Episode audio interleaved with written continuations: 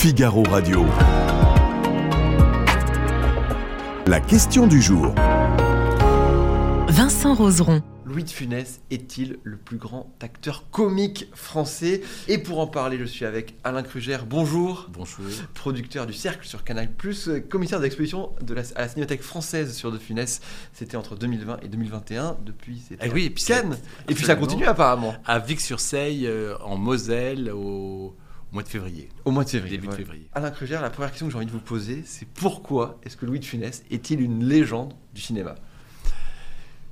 Écoutez, euh, c'est pas tellement une légende, c'est pourquoi est-il si présent aujourd'hui, je dirais? C'est ça qui- que je trouve euh, absolument merveilleux, c'est que il n'a pas changé d'âge, c'est-à-dire qu'il a toujours entre 6 et 8 ans, je pense. hein.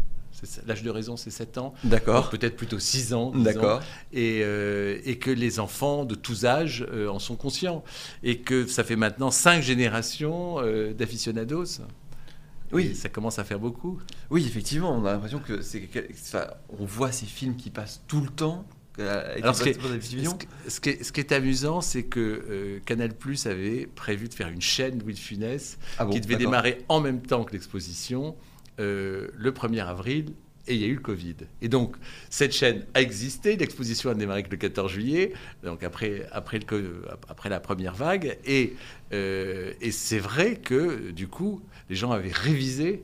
Et quand ils sont allés voir l'exposition, ils étaient assez au courant. Vous, vous, avez vu des gens venir, des gens vraiment de tout âge qui, qui, qui Absolument. Euh, tous les âges, euh, toutes, euh, tous les milieux, euh, Mhm. tous les mondes, euh, en- souvent en famille d'ailleurs. Euh, on a même eu des naturistes, on a même eu une visite naturiste. Donc moi j'avais exigé d'être en uniforme de gendarme- et de gendarme des années 60, c'est-à-dire être fidèle au personnage. C'est effectivement c'est important. Alors on, va peut-être rappeler quand même euh, Louis de Funès comment il démarre euh, sa carrière, et comment il explose. Alors, aussi. comme il le dit dans La Grande Vadrouille, il est né en 14. Mhm. hein. Il est né en 14 et il va démarrer, bah, il va démarrer juste pendant la guerre comme pianiste. Mhm. Bon, il a fait tous les petits métiers qu'on peut imaginer. hein. Euh, Il a ramassé des épingles, il a été plus ou moins, donc plus ou moins arpette, il a poussé chez un, chez un fourreur, euh, il a été étalagiste, enfin bon. Euh, mais euh, son rêve, c'était de jouer au théâtre avec la troupe des Branquignoles, celle de Robert Derry et de Colette Brossé, la, même Colette Brossé qui le fera danser, qui sera son maître de ballet dans le grand restaurant, cette, cette danse euh, merveilleuse. Euh, donc euh, lui, il veut être acteur, il va démarrer, il va démarrer euh, au cinéma, mais on va, sa carrière va réellement exploser quand il va jouer Jambier dans, euh, dans la traversée de Paris, à côté de, de ces deux monstres que sont Bourville et Jean Gabin. Oui. Alors ce, ce film La traversée de Paris qui sort en 1956, Oui. euh, c'est Donc le- c'est 10 ans. C'est que lui, son premier film, La Tentation de Barbizon, Mm. c'est 1946. Mais là, il a, il joue une minute et il a une phrase. Euh, et et dix ans après, donc, euh, il explose dans ce rôle. Alors euh, Marcel Aimé, Claude Autant-Lara, euh, une image magnifique et, et surtout ses, ses acteurs. Alors il a, il a vraiment deux trois scènes, mais ce sont des scènes inoubliables. il, il perce assez tard finalement. Alors, il, il commence assez tard. Mhm. Il commence assez tard, puisqu'il était en 14, euh, mais euh, il va exploser euh, à la cinquantaine.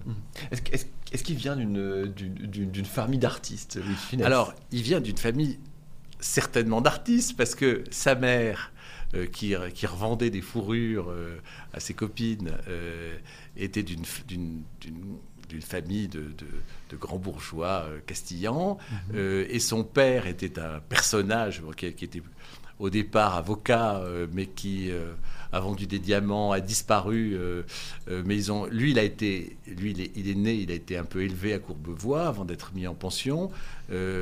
Mais je crois que m- il disait tout le temps que sa mère l'inspirait, que c'était elle qui était un peu le, le, modèle de tous ces personnages euh, hauts en, en colère et en couleur. Mhm. Et, euh, et c'était, euh, il, faut, il faut reconnaître que ça avait l'air d'être un personnage absolument incroyable. Et curieusement, à la fin de sa vie, je trouve qu'elle ressemblait un peu à Michel Galabru à la fin de sa vie. Il y avait quelque chose comme ça, une espèce de parenté. Et peut-être s'il a tant aimé Michel Galabru, qu'il admirait parce qu'il avait fait le conservatoire, qu'il avait fait la comédie française, que c'était un grand acteur, un immense acteur, euh, je pense qu'il y a peut-être cette parenté avec sa, sa qui devait jouer. Mhm. Alors, on, on comprend la traversée de Paris, euh, fin des années 50, et après. Alors après, il y a, il y, a un y a film qui est Pouic Pouic, qui est l'adaptation Mm. d'une pièce de théâtre, où il avait été, dans la pièce de théâtre, euh, le valet de chambre, et, et- et dans le film, la vedette, euh, le, le père de famille, euh, aux côtés de Jacqueline Maillan, qui était elle aussi une copine des Branquignoles. Et puis, il va y avoir une année magique, hein, où il va faire le Cornio, où il va faire le premier gendarme, gendarme à Saint-Tropez, où il va faire un film que j'adore, qui s'appelle Les Bons Vivants, qui est un sketch de... de Georges Lautner, écrit par Michel Audiard. Et puis, euh, et puis il va faire Fantomas, la même année, tout ça. Bon, là, je veux dire qu'il là, il, là, il bat tous les, tous Mhm. les, tous les scores. Et puis, l'année d'après, en 66, il fait La Grande Vadrouille. Et là, c'est, c'est un film qui n'a été dépassé que par les ch'tis. Oui, c'est euh, c'est- la grande consécration, ce film-là. ouais, c'est, presque 18 millions de, spe- de- de spectateurs. Enfin, de spectateurs au cinéma au moment de la sortie. Mhm. Alors qu'aujourd'hui, euh, on peut dire que euh, des centaines de vu. millions, voilà, A- tout, le monde l'a vu. tout le monde l'a vu voilà, oui. on tous le les dire. Français l'ont. Je pense que tous les Français l'ont vu depuis euh, quatre générations. Oui, ça, c'est c'est- enfin, voilà, c'est- c'est c'est là aussi qu'on se rend compte l'impact. Et ils battent tout le temps des records d'audience aujourd'hui. Et je crois que, pour répondre à votre question initiale, euh, je crois que ce qui le rend intemporel, c'est son, son sens du tempo, son génie du tempo. C'est- C'est un homme qui avait été totalement nourri euh, par les grands burlesques. hein. Mhm. Je veux dire, ses, ses idoles, c'était Laurel et Hardy. Et il, était un peu le syncrétisme de, de, de Laurel et Hardy dans le même corps.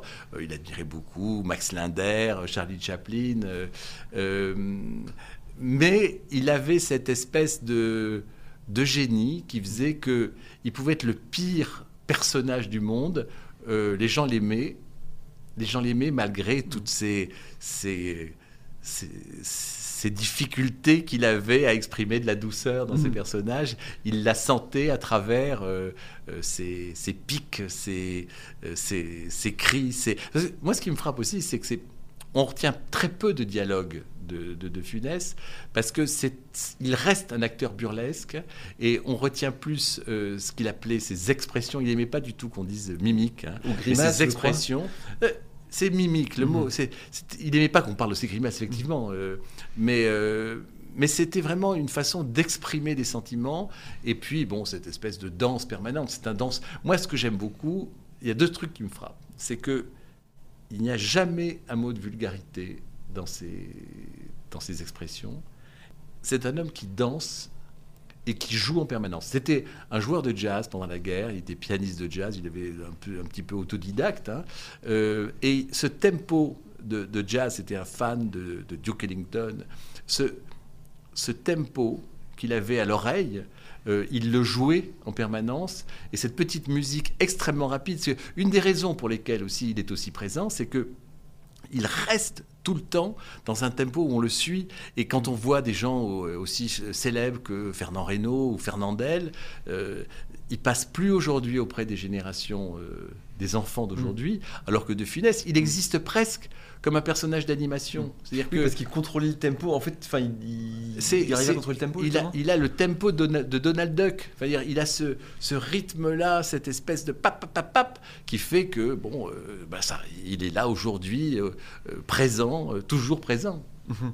Effectivement, euh, on le disait, euh, toujours présent, toujours des énormes scores d'audience. Dès que dès qu'il passe euh, à la télévision, c'est toujours un, un- un acteur. Aujourd'hui, on pourrait dire que c'est un acteur bankable pendant, pendant ces époques-là. Ah bah, qu'on faisait c'était- n'importe quel film, ça marchait. C'est-à-dire qu'on pouvait monter n'importe quel projet Mhm. à partir du milieu des années 60. On peut monter n'importe quel projet avec Louis de Funès. Ce qui fait que, bon, pour moi, les plus beaux films qu'il ait fait, c'est ceux qu'il a fait avec Gérard Houry.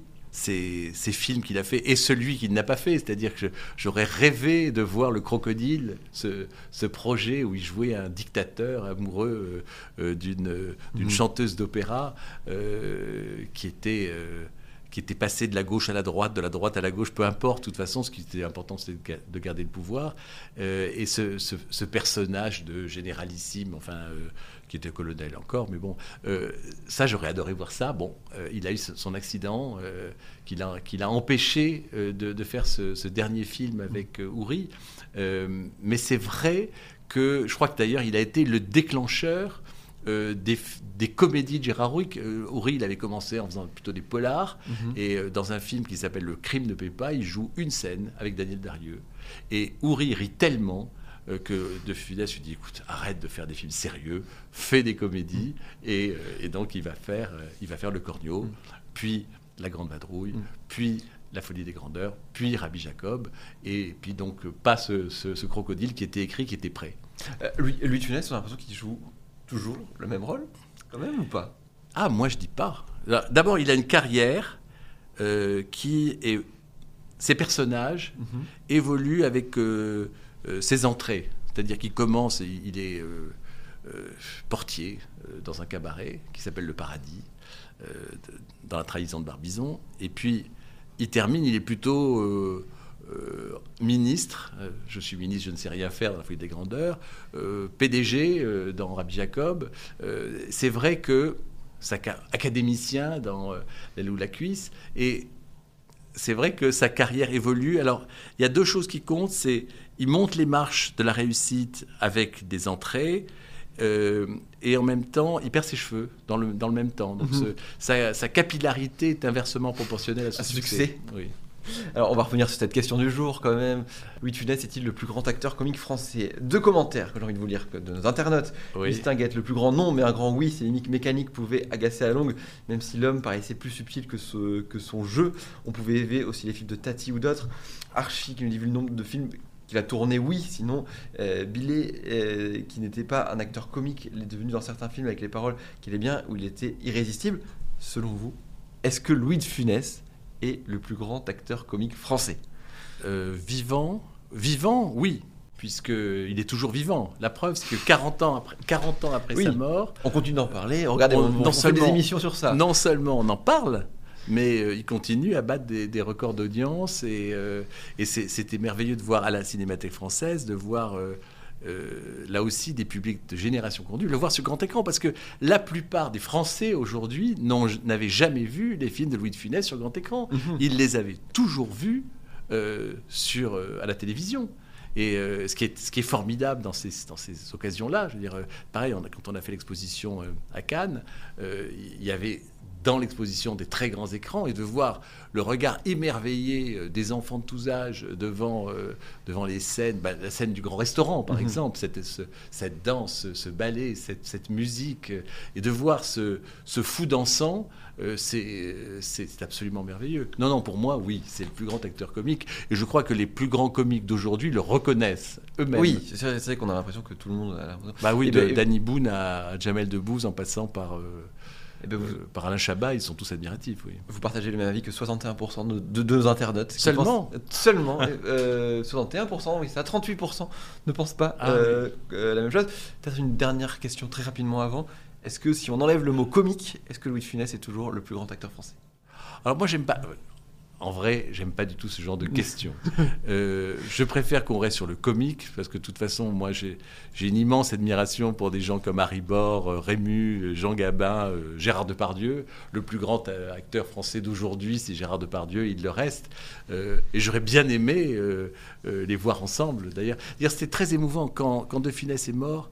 Depardieu, dans sa poésie habituelle, en a parlé avec une telle douceur, une telle élégance que c'était beau à entendre. Très bien, merci beaucoup. je vous en prie d'avoir été avec nous pour, euh, pour parler de cette question du jour. Euh, merci à vous, d'avoir été nombreux euh, à nous suivre. Je rappelle l'exposition qui était à la Cinémathèque française qui passe en Moselle. Alors à Vic-sur-Seille en Moselle le 3 février. et puis qu'elle devrait continuer aussi à, à voyager. On n'en doute pas trop. vu, vu, parce que, parce que c'était un acteur mondial. Oui. Il avait un succès mondial en dehors des Américains qui, qui n'ont pas accueilli. C'était mhm. un acteur mondial.